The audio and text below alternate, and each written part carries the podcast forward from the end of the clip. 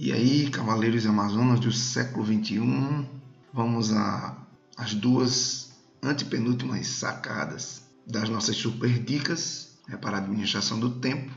E nossa dica letra I fala que uma visão holística. Holística é o quê? Uma visão geral, uma visão macro, uma visão que, que faz com que você considere tudo ao redor. É, nessa visão holística, você procurar fazer o que gosta.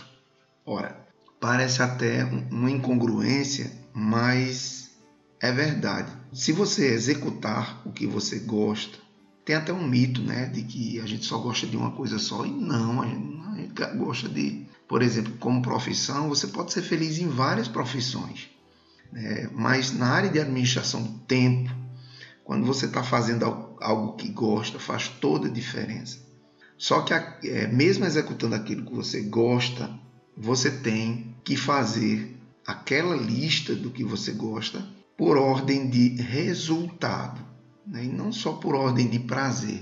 Eu me lembro que você vê o que é fazer o que gosta. Eu me lembro que um profissional, eu estava perto dele, um pedreiro, isso faz algum tempo, e ele executou uma tarefa e quando eu cheguei lá, olhei o trabalho que ele fez, o trabalho não estava legal, sabe? E eu cheguei para ele e disse: Fulano, isso aqui tá. Você acha que isso aqui tá bom? E ele respondeu: Mas pronto, pior estava. Isso não é resposta de quem faz o que ama.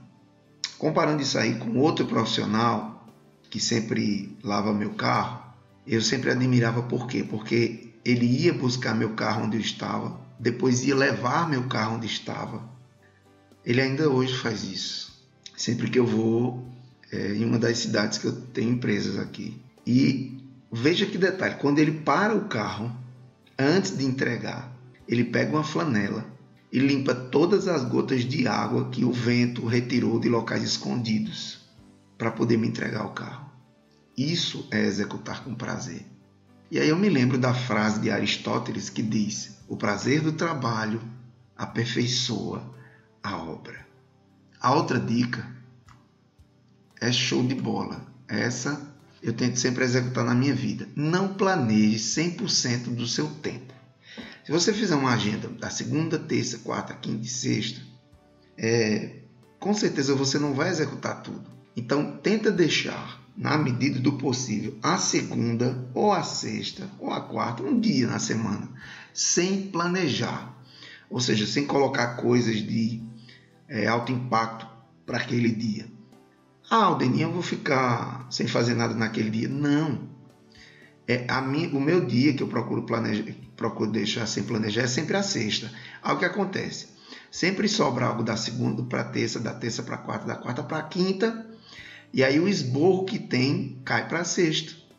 Fica um dia mais tranquilo, e você consegue fazer nesse dia coisas de que são coisas importantes para você, né? Ou não necessariamente que ganhem dinheiro, mas que trazem prazer. Ok? Então tá dada aí as duas dicas e lembre-se, tempo é muito mais que dinheiro.